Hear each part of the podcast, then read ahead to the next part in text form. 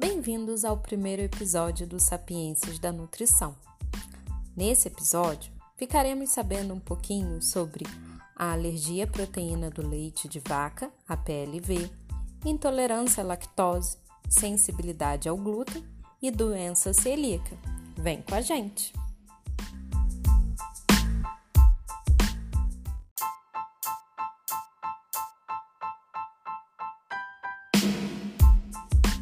Olá, aqui é a Beatriz, estudante do curso técnico em Nutrição e Dietética do Senac Taguatinga, Distrito Federal. Eu vou falar sobre a APLV, alergia à proteína do leite de vaca. A alergia alimentar é a reação anormal do sistema de defesa do organismo às proteínas dos alimentos. O leite é o principal alimento entre os alérgenos alimentares identificados na população pediátrica. A APLV é uma reação do sistema imunológico às proteínas do leite principalmente as proteínas do coalho, caseína, e as proteínas do soro, alfa-lactoalbumina e beta-lactoglobulina. Os sinais e sintomas são variados e podem surgir imediatamente ou até várias horas ou dias após a ingestão do alimento. Podem ser gastrointestinais, respiratórios, orais ou cutâneos de forma leve, moderada ou grave. Gastrointestinais: dificuldade para engolir, dificuldade de digestão, falta de apetite, náuseas, vômitos, diarreia, constipação, sangue nas fezes, gases, refluxo e dor abdominal. Respiratórios: obstrução nasal, coriza, tosse, crises de espirro, sensação de garganta fechando, inchaço de glote e laringe. Orais: coceira e ou inchaço dos lábios, língua e palato. Cutâneos: coceira na pele, urticária, eczema, dermatite atópica, inchaços na pele e manchas vermelhas pelo corpo. A ocorrência de alergia alimentar vem aumentando no mundo como um todo. A alergia alimentar é alvo de importante preocupação no que tange à saúde pública, pois atinge até 3 a 5% dos adultos e 8% das crianças em todo o mundo. A APLV é o tipo de alergia alimentar mais comum na infância. No Brasil, os dados sobre prevalência de alergia alimentar são escassos e limitados a grupos populacionais, o que dificulta uma avaliação mais próxima da realidade. Estudo realizado por gastroenterologistas pediátricos apontou ser a incidência de APLV 2,2% e a prevalência de 5,4% em crianças. Dados retirados da ASBAI, Associação Brasileira de Alergia e Imunologia. O diagnóstico da PLV não é fácil de ser feito, uma vez que não existe um teste único ou combinação de exames que a definam com exatidão. Alguns exemplos de testes são: testes de supressão, suspensão do leite de vaca da alimentação e observação do desaparecimento dos sintomas. Se após a reintrodução do leite ocorrer o reaparecimento dos sintomas, o problema é de alergia.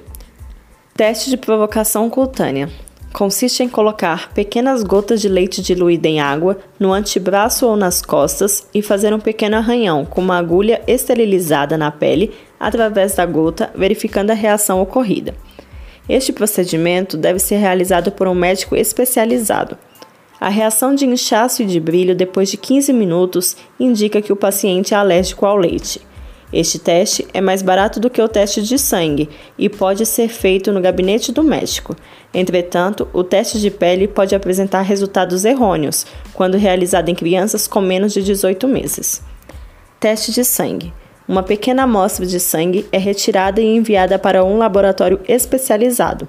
Porém, este teste não é perfeito, pois pode apresentar resultados falso positivos e falso negativos. O tratamento da PLV consiste na exclusão total do leite de vaca e seus derivados da alimentação. Com isso, a rotulagem adequada dos alimentos é muito importante, pois fornece informações sobre a presença ou risco de contaminação com os principais ingredientes alergênicos. Em 2016, entrou em vigor no Brasil a RDC número 26 de 2015, que padronizou o modo pelo qual os rótulos dos alimentos embalados na ausência do consumidor devem declarar os principais alérgenos nos rótulos dos alimentos. De acordo com a legislação, o rótulo deve destacar com o nome comum quais os alergênicos presentes como ingredientes. Alérgicos contém e também deve informar se há risco de contaminação cruzada. Alérgicos pode conter. Espero que tenham gostado e muito obrigada.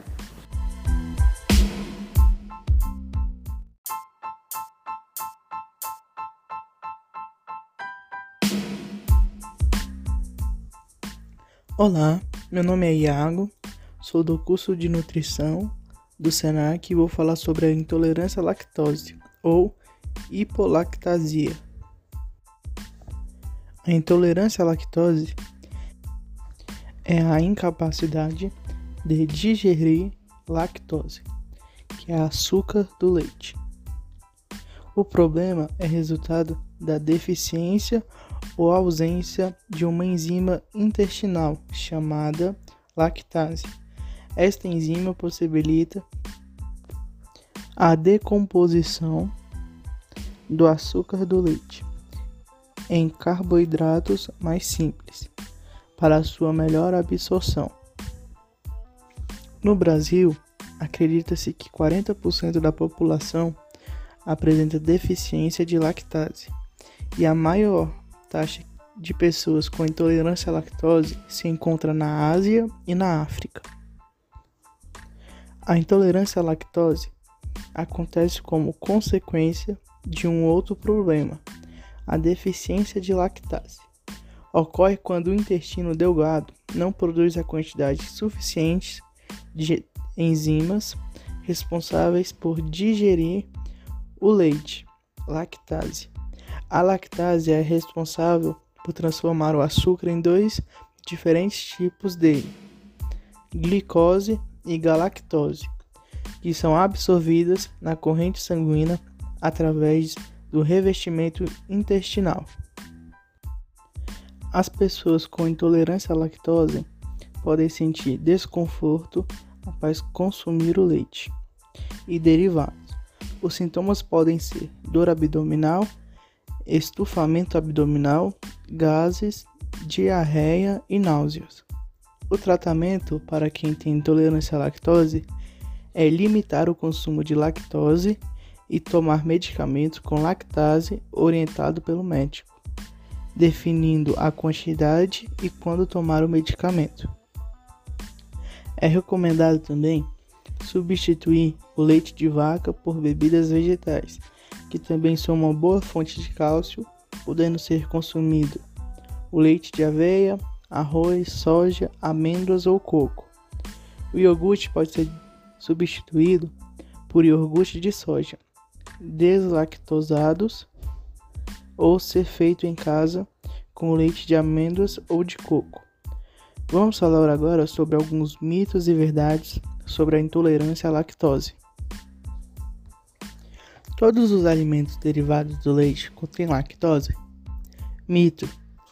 Mesmo sendo preparados a partir do leite de origem animal, nem todos os produtos lácteos contêm lactose. Alguns queijos, por exemplo, contêm quantidades insignificantes desse açúcar, que é em grande parte descartado ou transformado em ácido lático durante sua fabricação. Esse é o caso dos queijos maturados, como parmesão, gouda e provolone. Os queijos que contêm a inscrição zero lactose na embalagem, por sua vez, recebe a adição da enzima lactase, que destrói a lactose.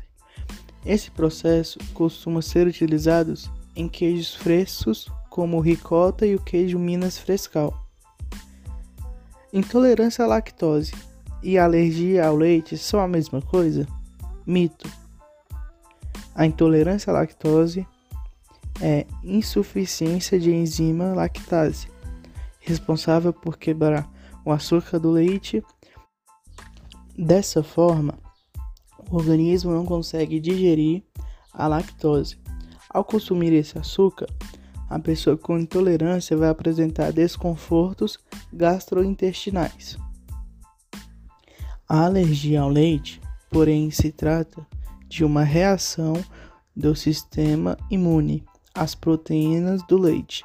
Por algum motivo, o organismo da pessoa alérgica entende que essas proteínas são uma ameaça e provoca reação no intestino, na pele e no sistema respiratório, com o objetivo de se livrar delas. Pessoas diagnosticadas com intolerância à lactose nunca mais poderão consumir esse açúcar? Mito: realmente pode ser necessário suspender totalmente a ingestão de lactose, quando ainda está em busca de um diagnóstico mais preciso. Porém, depois desse período, em geral, o paciente pode voltar a consumir pequenas quantidades de lactose, sempre respeitando os sintomas que ele apresenta. Existe a possibilidade de um uso de lactase junto com a ingestão de alimentos ricos em lactose, de forma a evitar os sintomas desagradáveis e permitir que a pessoa intolerante ao açúcar possa ingerir determinados alimentos com moderação. Pessoas com intolerância à lactose devem fazer suplementação de cálcio? Verdade. Cerca de 70% do cálcio que a pessoa ingere é proveniente do leite e de produtos lácteos. Por isso, quando o paciente é diagnosticado com intolerância à lactose, sua ingestão desse mineral pode ser muito prejudicial, podendo ser necessário fazer a suplementação de cálcio. Além disso, pode ser necessário fazer uma reposição de vitamina D também, pois essa vitamina é fundamental na absorção do cálcio pelo organismo. Na falta desses dois nutrientes, nossos ossos ficam mais sujeitos a sofrer fraturas ou desenvolver osteoporose. Bebês podem ser intolerantes à lactose, não podendo consumir o leite materno? Verdade. A intolerância à lactose congênita que atinge os bebês é uma condição hereditária e bastante grave. O organismo da criança não consegue produzir a enzima lactase e por isso ela não pode consumir nem mesmo o leite materno. O diagnóstico precoce é a retirada completa da lactose da dieta permite que o bebê tenha uma vida normal. Felizmente, essa condição é rara.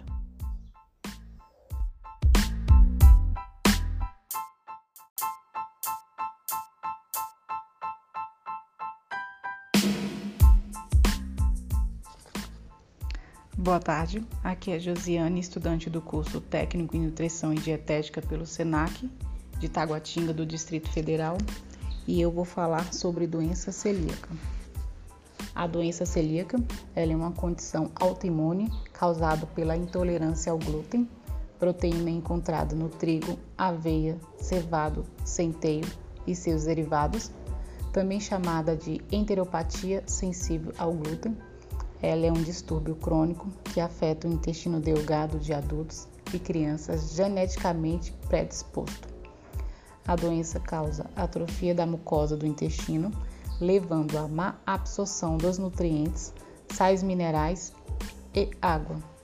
Sinais e sintomas mais comuns da doença seriam dor abdominal, diarreia, flatulência, distensão do abdômen, fraqueza, perda ou dificuldade para ganhar peso, queda de cabelo frequente e diminuição do apetite é importante lembrar que algumas pessoas podem ter pouco ou nenhum sintomas da doença. Estudos internacionais apontam que 1% da população mundial é celíaca. Afeta em torno de 2 milhões de pessoas no Brasil, mas a maioria dessas pessoas ainda estão sem um diagnóstico. O diagnóstico com sintomas parecidos a diversos outros problemas gastrointestinais, não é fácil ter certeza de que o glúten é o responsável pelo incômodo. Casos confirmados de doença celíaca na família ajudam o médico a direcionar a investigação. O diagnóstico inclui exame de sangue, que verifica a presença de anticorpos específicos do problema, mas sozinho este teste não é suficiente Para confirmar a detecção, o gastroenterologista prescreve a biópsia do intestino delgado. Essa é a única maneira de flagrar com certeza a doença celíaca. Com esse exame é possível verificar se a vilosidade de pequenas dobras do órgão responsável pela absorção de nutrientes estão atrofiados. O tratamento não existe medicamento ou procedimento específico para tratar a doença celíaca. A única maneira de se livrar dos transtornos intestinais e evitar complicações é eliminar todos os produtos com glúten do cardápio. A lista de alimentos que devem ser evitada é extensa, como por exemplo pão, macarrão, pizza, pastel, biscoito, bolo, entre vários outros, devem sair do cardápio das pessoas que têm a doença celíaca. Algum desses produtos, como pão, bolo, biscoito, eles podem ser consumidos por essas pessoas desde que sejam feitos com farinha de arroz ou farinha de araruta. Essas farinhas não contêm glúten, são fáceis de digerir e elas contêm uma quantidade elevada de fibras e proteínas. A dieta sem glúten, ela deve ser seguida pelo resto da vida. Quando for comprar um alimento, deve sempre ler o rótulo. Deve-se tomar cuidado quando for ingerir alimentos em lanchonetes e em restaurante e deve também se atentar a traços desses alimentos nos equipamentos e utensílios. A lei brasileira obriga que as indústrias de alimentos informem no rótulo se aquele produto contém glúten ou não. A Lei 10.674, de 16 de maio de 2003, todos os alimentos deverão conter em seu rótulo e bula obrigatoriamente as inscrições contém glúten, não contém glúten. Espero que tenham gostado. Tenham uma boa tarde.